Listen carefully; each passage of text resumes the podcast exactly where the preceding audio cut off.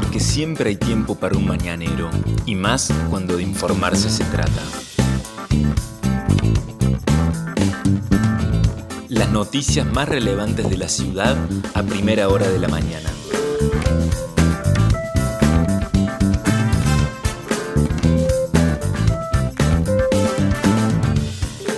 Hola, buenos días Río Cuarto. Soy la periodista Vanessa Lerner y este es El Mañanero, un podcast de otro punto digital en el que de lunes a viernes desde las 8 de la mañana te contamos cuáles son las principales noticias del día para que lo comiences bien informado. Y este viernes 21 de mayo de 2021 comienza la jornada con el cielo nublado, con tormenta en la hora anterior el sol ha salido a las 8.05 y se pondrá a las 18.22, pero lo que predomina en Río Cuarto son las tormentas y las lluvias que llegaron en horas de la madrugada, aproximadamente después de las 2 de la madrugada, comenzó entonces a llover con fuertes truenos que despertaron a más de uno. La temperatura a primera hora de la mañana es de 10 grados 2 décimas, la humedad del 96%, el viento sopla del sudeste a 14 kilómetros en la hora. La visibilidad está reducida a 3 kilómetros. Hay una alerta amarillo por tormentas y un alerta amarillo por vientos, según el Servicio Meteorológico Nacional. La máxima prevista para hoy tan solo de 15 grados. Habrá lluvias durante toda la jornada y chaparrones también que se irán dando. Y también la nota la pueden llegar a dar los vientos desde el sudoeste estarían llegando los vientos que podrían alcanzar ráfagas de hasta 60 y 69 kilómetros en la hora, así que a tenerlo muy en cuenta porque las posibilidades de tormentas son muy altas y las de los vientos también. ¿Qué pasará el fin de semana? Para el sábado está prevista una mínima de 5 y una máxima de 15, también muy ventoso durante toda la jornada, con vientos provenientes del sur, sudoeste y el cielo nublado, parcialmente nublado por la mañana del sábado, por la tarde chaparrones y por la noche mayormente nublado. El domingo cesarían las tormentas, la mínima sería de 8 grados, la máxima de 18 grados y el cielo estaría parcialmente nublado por la mañana y algo nublado por la tarde, con un poco de viento por la mañana que cesaría recién en horas de la tarde. La semana que viene están previstas temperaturas agradables en nuestra ciudad Sigue todavía un tiempo otoñal, no han llegado los fríos intensos. Estas son las principales noticias del día. Confinamiento estricto es lo que dispuso el gobierno nacional. El presidente Alberto Fernández en cadena nacional habló ayer a todo el país donde anunció un cronograma de severas restricciones de circulación que se van a aplicar en casi todo el país durante nueve días a partir de este sábado a las 0 horas hasta el domingo 30 de mayo. La provincia de Córdoba informó que adhiere a la medida dispuesta por el gobierno nacional. El ministro de Gobierno de la provincia, en declaraciones periodísticas, Facundo Torres, precisó el alcance de esta decisión para la provincia. La adhesión al decreto nacional es total, dijo. No habrá clases presenciales ni virtuales en ningún nivel educativo en Córdoba durante miércoles, jueves y viernes de la semana próxima. Lunes se repuso el feriado, así que lunes y martes serán feriados y los otros cuatro días de los nueve del confinamiento serán dos sábados y dos domingos. El lunes, este, decíamos, fue repuesto por la Nación como feriado puente, pero sin fines turísticos esta vez. Tampoco se va a permitir en Córdoba la circulación por calles urbanas ni por rutas de personas que no demuestren que desarrollan actividades esenciales. Para circular, como en el resto del país, se deberá llevar el certificado de la aplicación nacional Cuidar, dijo el ministro entonces Facundo Torres, ministro de Gobierno de la provincia. Esa restricción de circulación también va a incluir los viajes por motivos turísticos. El ministro confirmó que quienes hayan reservado alojamientos, por ejemplo en las sierras, para este fin de semana y el que viene, deberán reprogramarlos con los prestadores del servicio también admitió que se va a disponer de mayores controles policiales para asegurar el cumplimiento del decreto, tal como lo pidió en su mensaje ayer el presidente de la Nación, que se cumpla y se controle, dijo el presidente. eh, hoy se va a resolver cómo van a realizarse los controles en calles y en rutas.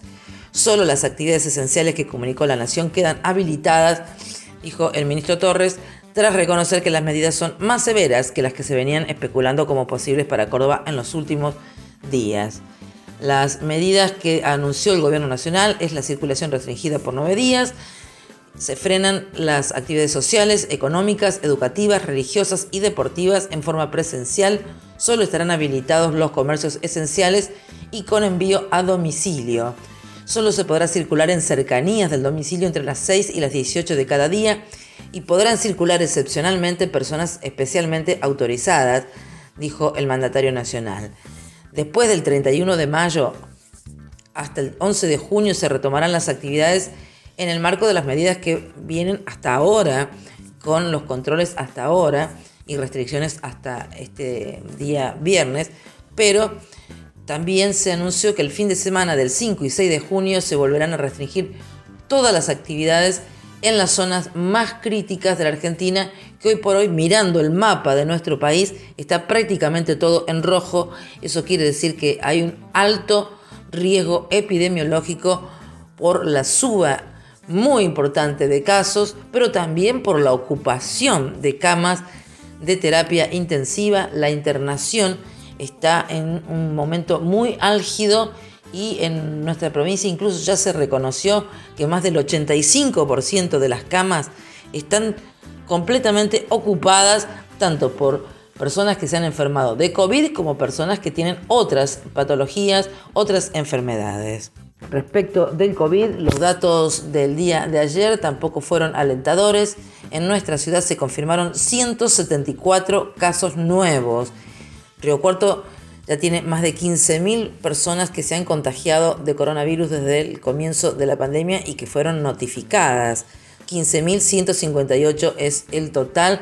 Ayer se notificaron además dos fallecimientos, un hombre de 81 años y una mujer de 61 años de edad. Los casos activos confirmados en nuestra ciudad, 1.227 personas. En cuanto a la provincia, los datos de ayer indicaron 3.516 casos confirmados. El total es de 270.889.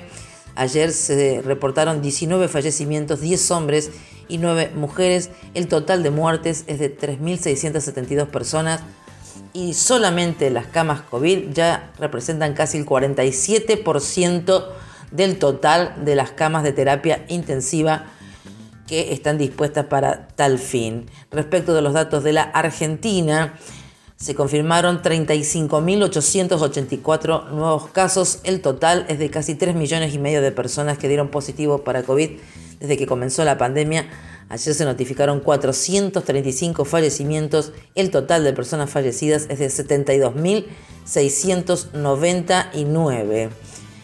Respecto al operativo Identificar, hoy se van a realizar dos en nuestra ciudad. Por la mañana en la vecinal Paraíso, ubicada en Ángela Martínez al 1170 de 10.30 a 13 horas y por la tarde se va a realizar el operativo Identificar Joven en la Plaza Mariano Moreno, ubicada en Sobremonte, esquina Mansilla, desde las 15.30 hasta las 18.30.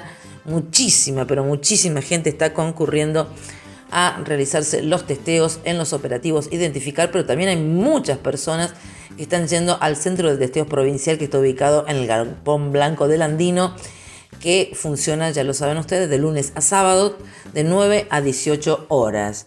Con respecto a la vacunación, comienza desde hoy a vacunarse a personas en el rango etario de entre 19 y 59 años con factores de riesgo, que serían las enfermedades crónicas cardiovasculares, pulmonares, los inmunosuprimidos, las personas con enfermedades oncológicas activas, diabéticos y personas con VIH.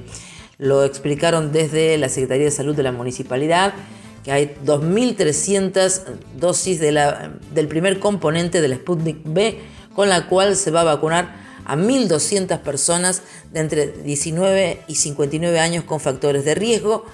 1.000 dosis son para la población de entre 60 y 69 años y con 100 dosis para los mayores de 70, que la mayoría ya están vacunados por lo menos con la primera dosis, pero son muchísimos los que ya tienen el esquema completo con las dos dosis.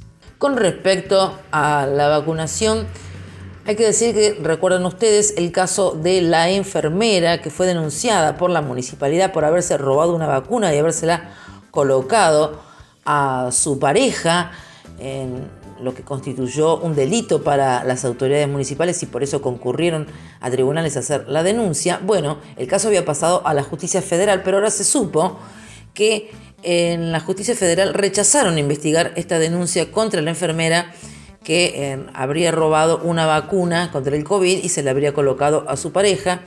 Han pasado ya más de 40 días de la denuncia que hizo la municipalidad y no se sabe quién va a investigar eh, este caso porque la justicia provincial se lo trasladó a la justicia federal, pero esta ahora eh, ha determinado que no va a aceptar investigar el caso que podría terminar en la Corte Suprema de Justicia para dirimir si se trata de un caso de competencia provincial o federal. Esto había recaído en la Fiscalía de Pablo Jávega, quien planteó sus dudas sobre si correspondía a la justicia provincial e investigar el caso. El juzgado de control le dio curso, lo envió al juzgado federal, pero ahora el juez Carlos Ochoa se declaró incompetente y lo remitió de nuevo al juzgado y está nuevamente en el juzgado de control de tribunales provinciales.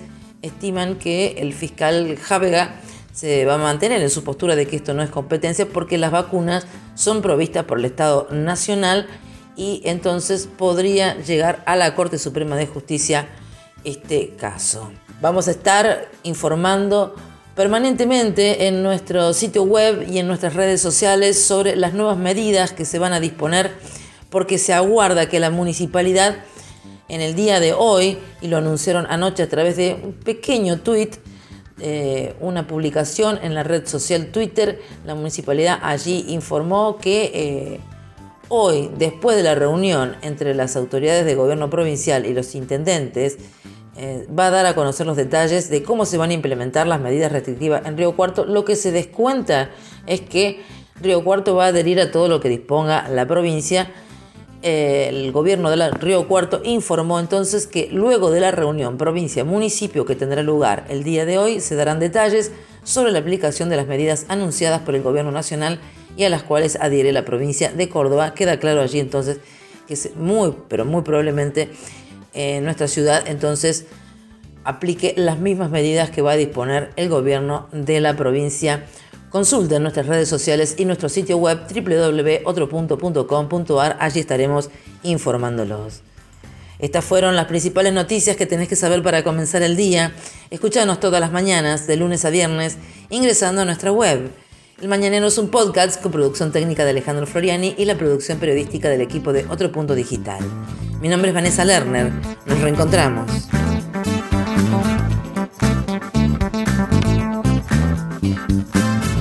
Esto fue El Mañanero, un podcast de Otro Punto con la producción periodística de Vanessa Lerner.